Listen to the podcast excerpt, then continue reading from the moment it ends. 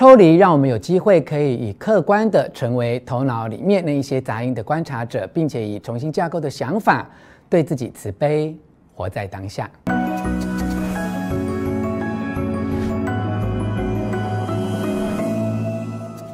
我是吴若权，欢迎来到幸福书房。邀请还没有订阅的书友按下订阅的按钮或小铃铛，免费订阅我的频道。诶，在你的印象中哦，僧侣是什么样的样貌？我想你一定也看过很多人，即使在家过着修行人般的生活，甚至曾经短暂出家哦，都未必真正了解什么叫做僧人心态，更没有真正了解修行的意义，所以也不会因为修行而让自己的人生有所改变。虽然很辛苦的修行者，却徒劳无功呢。这次要分享给你的书《僧人心态》，作者杰谢蒂在十八岁那年就读伦敦卡斯商学院一年级时，有一天被一个朋友拉去听一位僧侣演讲。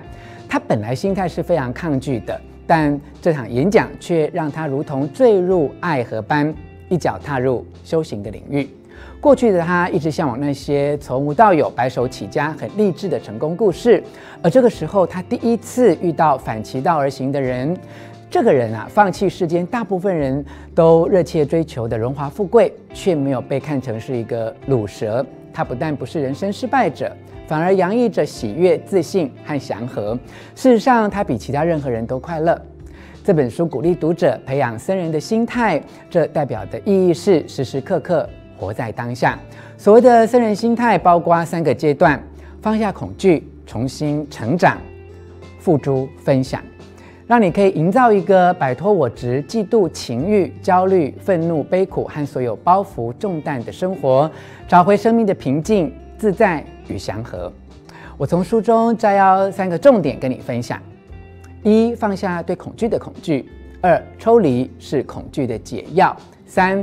谦卑可以去除我执。现在就邀请你跟我一起来看看这本书的精华内容。一、放下对恐惧的恐惧。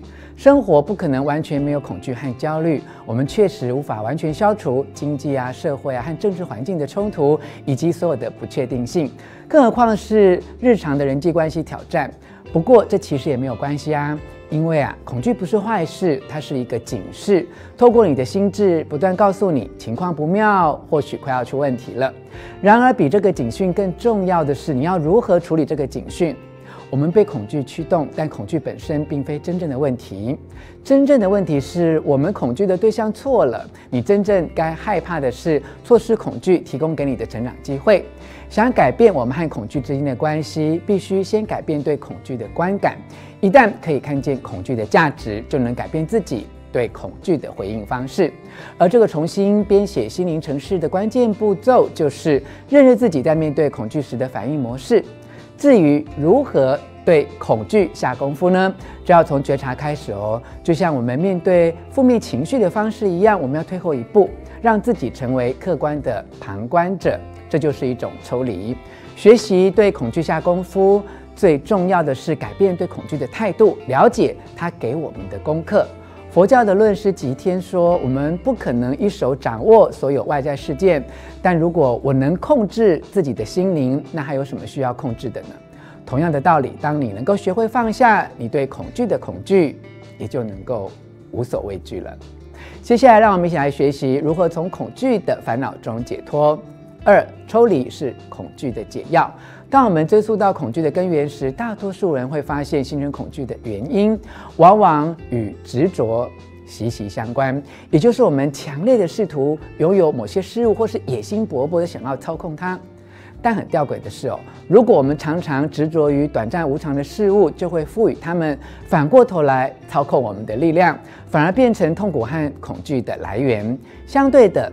当我们接受所有的事物都是短暂而无常的，这时候就会因为可以短暂借用这一些事物一段时间，而觉得自己真的很好运，并心怀感恩。举个简单的例子哦，假设你此刻开着一部名车，但它并不是长期专属于你，它只是短期租用的，或是朋友热心提供给你使用一段时间，你没有想要霸占它，也不会患得患失。当下专注于驾驶，享受它带来的舒适便利，内心充满感谢，而这样是不是轻松自在一些呢？从这里哦，你会发现恐惧的噪音是执着，而恐惧的解药是抽离。抽离哦，是把恐惧最小化的终极法门。你可以学习隔着一段距离，用你的僧人心态去观察自己的反应，以清新的视角做决定。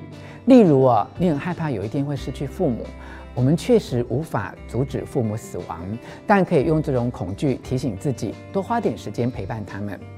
阅读《森人心态》这本书，我最大的收获是作者在不同的章节用不同的角度解释抽离。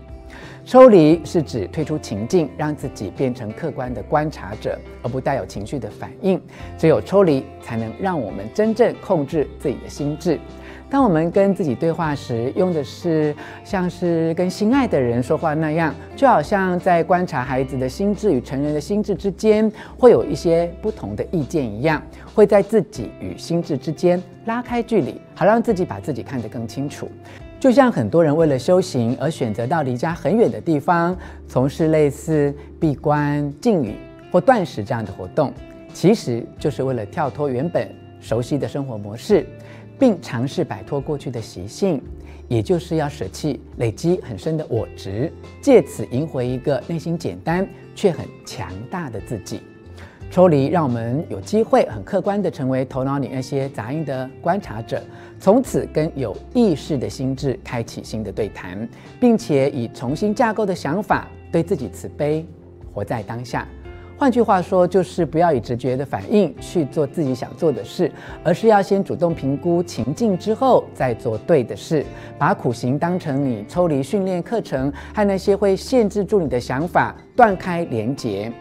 敞开心胸，迎接新的可能性。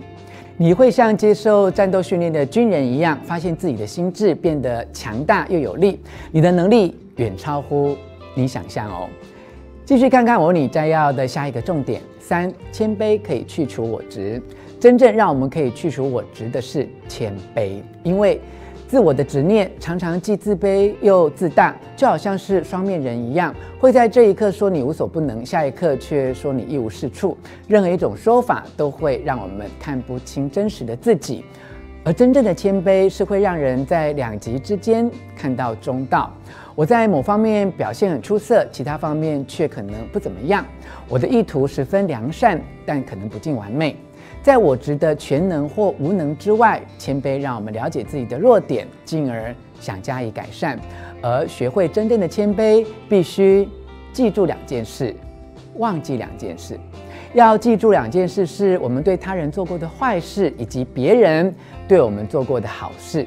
专注于自己做过的坏事，会迫使我只记得自己的不完美，并有所忏悔。嫉妒别人为我们所做过的好事，会让我们以谦卑之心面对自己需要别人的事实，并且对收到的礼物心怀感恩。